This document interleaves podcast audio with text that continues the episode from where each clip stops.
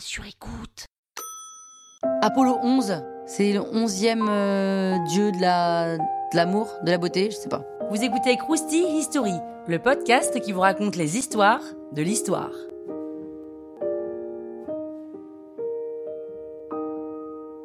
On est dans les années 60 en pleine guerre froide, l'URSS et les États-Unis se tirent la bourre sur tous les sujets. Forcément, la conquête spatiale aussi va faire l'objet d'une compétition. L'URSS envoie pour la première fois un homme dans l'espace, Yuri Gagarin, en 1961. Et en réponse, le président des États-Unis, Kennedy, annonce qu'il enverra lui aussi un homme sur la Lune avant la fin de la décennie. Il crée alors la NASA. Je sais pas si vous connaissez, c'est une petite agence spatiale de rien du tout. Il lance deux projets. Le premier, le programme Gemini pour construire le matériel. Le deuxième, le programme Apollo pour entraîner les astronautes. Le pays va se donner corps et âme. Et rien que pour Gemini, le budget est énormissime. Il va atteindre presque 6% du budget de l'État.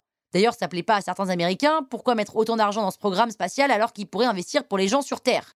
Et en plus, ça commence très mal puisqu'en 67, la NASA est prête à envoyer des mecs dans l'espace dans le cadre de la mission Apollo 1. Lors d'un entraînement, un incendie dans la capsule, dû à un défaut de fabrication, tue les astronautes à bord. Ça fout un coup à toute l'équipe. La NASA va répéter plusieurs missions Apollo, sans équipage cette fois. Petit à petit, elle va tester des capacités qui vont de plus en plus loin. Et ce n'est qu'à partir d'Apollo 7 que les vols habités vont commencer. L'équipage principal est alors annoncé. Il est composé d'astronautes ayant au moins réalisé un voyage habité dans le cadre du programme Apollo. Il s'agit de Neil Armstrong, le commandant, Buzz Aldrin et Michael Collins. Buzz Aldrin et Neil Armstrong, c'est deux personnalités radicalement différentes, ce qui entraîne quelques conflits. Surtout que Buzz aimerait vraiment être le premier homme à poser le pied sur la Lune. Ambiance. Donc, le 16 juillet 1969, le décollage de la fusée est retransmis dans 33 pays. Il fait 25 millions de vues uniquement aux États-Unis. 20% de la population mondiale a regardé en direct le lancement de la fusée. Quand on y pense, c'est pas énorme. hein. Le voyage jusqu'à la Lune dure 4 jours, et dans des conditions euh, laisse tomber. Thomas Pesquet à côté, il est dans un palace. Là, c'est limite si la fusée elle est pas en carton. C'est une expédition assez dangereuse. Nixon, le président, a même un discours sous le coude au cas où le vaisseau serait perdu. L'ordinateur qui a lancé la fusée a sûrement moins de puissance qu'un iPhone. Bref, la fusée décolle de Cap Canaveral. Quatre jours plus tard, ils arrivent enfin sur la Lune, sur la mer de tranquillité. En sortant, Neil Armstrong prononce sa phrase mythique C'est un petit pas pour l'homme, mais un grand pas pour l'humanité. Et il récupère un peu de terre lunaire pour pouvoir en faire des analyses. Il plante le drapeau américain.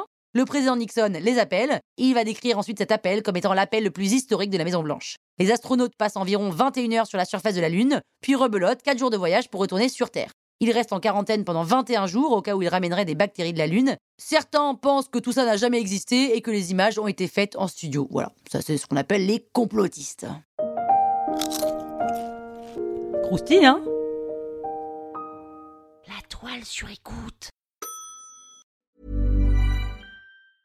Ever catch yourself eating the same flavorless dinner three days in a row?